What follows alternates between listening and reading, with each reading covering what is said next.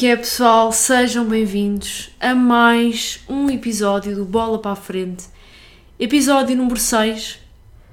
Pois é, pessoal, vocês se calhar devem estar a perguntar: "Hum, a semana passada não saiu, é verdade, eu não consegui pôr um, um episódio como queria, regularmente, regularmente, uma vez por semana. A semana passada foi mesmo, mesmo impossível, mas estamos aqui no episódio número 6. Obrigado mais uma vez por estarem aí desse lado.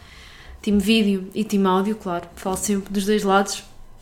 Bom, e hoje temos vários tópicos, até porque semana passada não fiz, já se passaram duas semanas, muita coisa uh, aconteceu. E o primeiro tópico que eu quero falar, vou tentar se calhar por ordem de cron- cronológica, uh, gostaria de falar sobre as eleições que houve no Benfica. Como toda a gente sabe, o vencedor foi o Rui Costa.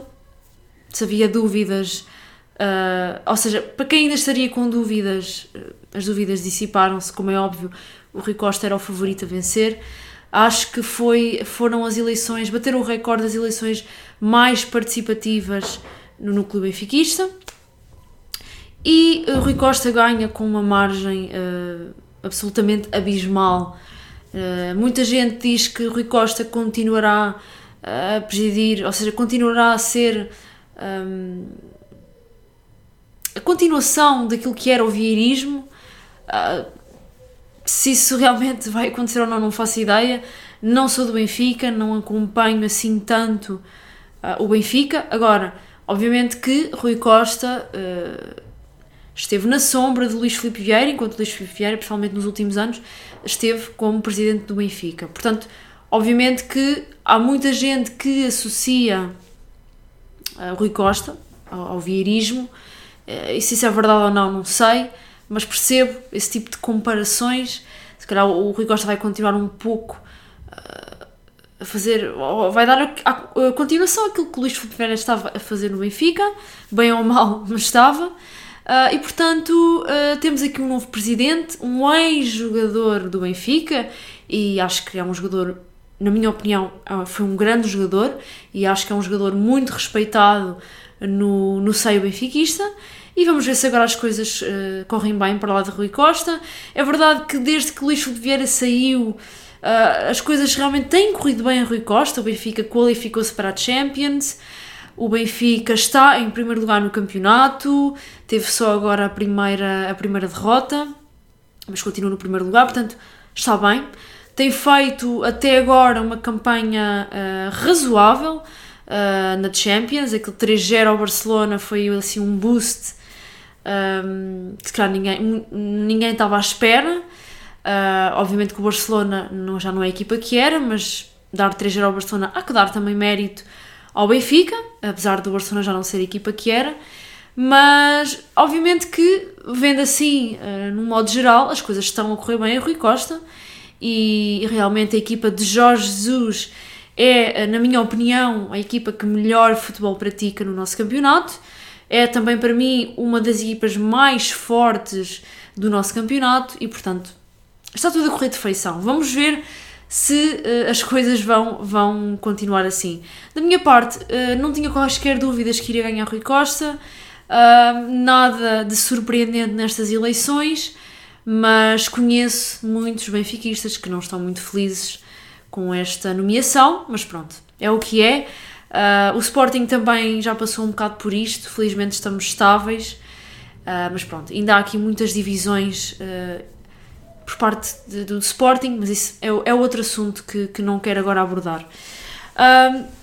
E pronto, este tema acho que acho que está acho que está encerrado, acho que era mais ou menos isto que eu queria que eu queria um, abordar. O próximo tema, vamos agora passar mais para a vertente da, de seleções. Um, acho que o grande, para mim, o grande highlight, pelo menos destas duas semanas, um, de seleções foi. Duas, não, não sei se foi duas semanas, uma semana e meia para aí. Seleções foi realmente a convocatória de Mateus Nunes. Um, não foi uma grande surpresa para mim, porque a partir do momento em que Mateus Nunes rejeitou a seleção brasileira, tudo dava a entender que já teria um, convite por parte de Fernando Santos. Portanto, a convocatória de Mateus Nunes não me surpreendeu por isso, mas também não me surpreendeu por outros, por outros aspectos, porque acho que Matheus Nunes está a fazer uma época extraordinária ao, ao, ao serviço do Sporting, um, a chamada à seleção é mais do que merecida, e bem-vindo, Matheus Nunes. Não tem qualquer tipo de discriminação por ser brasileiro, a não ser. Se o jogador prefere jogar na seleção portuguesa, se o jogador já vive em Portugal há muitos anos e sente que se calhar ou, tem, ou terá mais oportunidades em Portugal e onde se sente melhor, porque não jogar na seleção nacional? Uh, para além disso, Mateus Nunes tem dupla nacionalidade, não vejo problema nenhum. Bem-vindo, Mateus Nunes. Eu acho que vai ser mais uma, uma mais-valia a este meio-campo de luz que, que, Portugal tem.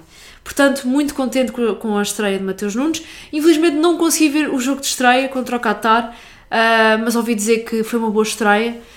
E depois contra o Luxemburgo, Mateus Nunes só entrou tipo, já nos últimos 10 minutos, não deu para ver muito, mas percebe-se que é mais uma solução para Fernando Santos e acho justíssima esta, esta convocatória. Uh, depois, passando para outro tópico, ainda dentro das, das seleções, uh, tivemos a final da Liga das Nações.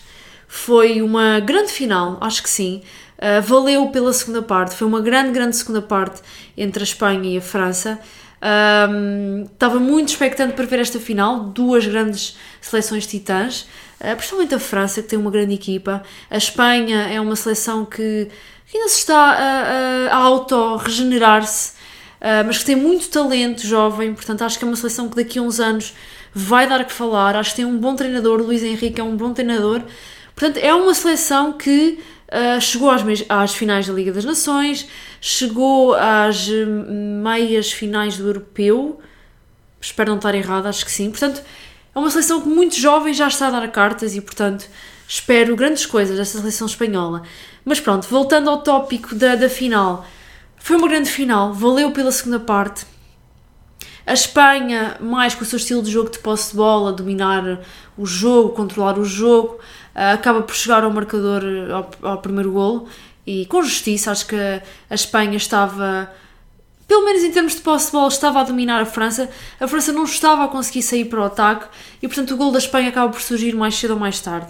Mas depois, na segunda parte, principalmente na segunda parte, dá-se um clique uh, na seleção francesa e realmente houve, há uma mudança de estratégia, de mentalidade e acabam por dar a volta ao jogo. Houve, o segundo gol é um gol muito polémico supostamente o Mbappé está fora de jogo, mas uh, um jogador da Espanha toca ligeiramente na bola e, portanto, como tem intervenção no lance, não será fora de jogo.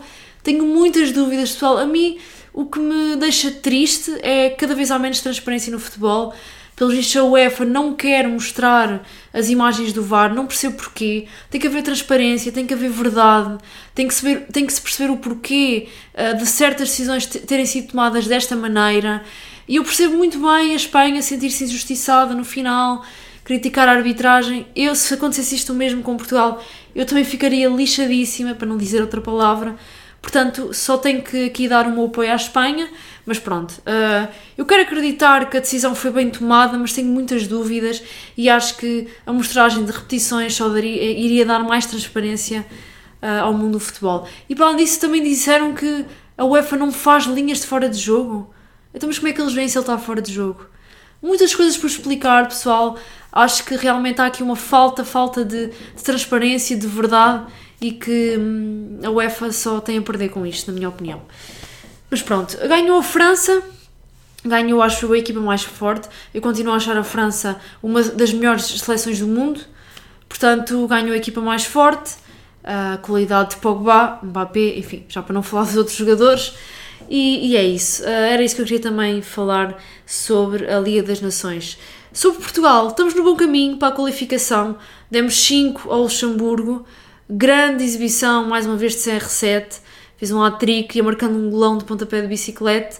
E, e é isso. Uh, uh, grande jogo da seleção. Já há muito tempo não vi um jogo bem conseguido da seleção portuguesa. Ultimamente andávamos a jogar muito mal, mas finalmente um jogo muito, muito uh, bem conseguido por parte de Portugal. Portanto, é continuar o trabalho, é continuar a ganhar jogos e acho que temos todas as condições para ficar em primeiro lugar do grupo e passarmos diretamente ao Mundial. São uma parte, uma curiosidade muito interessante que, eu, que me disseram, que vi. Um, uma das primeiras, não sei se, se, já há mais alguma seleção apurada, posso estar errada, mas a primeira seleção que foi apurada foi a Dinamarca, com 8 vitórias e 20 e tal golos marcados, 0 golos sofridos. Bem, a Dinamarca está a fazer uma campanha extraordinária. Eu acho que a Dinamarca tem um, um grande conjunto de jogadores. Podem mais uma vez fazer moça neste Mundial, chegarem longe. Uh, eu gosto muito da Dinamarca, tenho um carinho especial, uh, principalmente depois de tudo aquilo que aconteceu. E boa sorte para a Dinamarca, uma das primeiras seleções qualificadas. E aquilo que fizeram nesta fase de qualificações, pelo menos até agora, foi algo de inacreditável. Obviamente que o grupo da, da Dinamarca não, é, não tem seleções de tubarões, as mais difíceis que eu vejo, talvez a Escócia e a Áustria, de resto são seleções muito, muito aquém, mas ainda assim não tiro o mérito desta seleção que realmente uh, tem feito uma caminhada excelente. E pronto, é isto pessoal, mais um episódio de Bola para a Frente, eu espero que vocês tenham gostado, apoiem este projeto uh, para continuarmos todas as semanas a lançar mais um episódio. E é isso, pessoal. Uh, espero que tenham gostado. Vemo-nos para a semana e agora que venha o futebol de clubes. Já temos saudades, acho eu, não é? muitas pausas para as seleções, muitas, muitas pausas. Mas pronto, estamos de volta. Vêm jogos da taça, jogos da liga, jogos de Champions, portanto, vamos a isso. É isso, pessoal. Espero que tenham curtido e vemos uh, no próximo episódio do Bola para a Frente.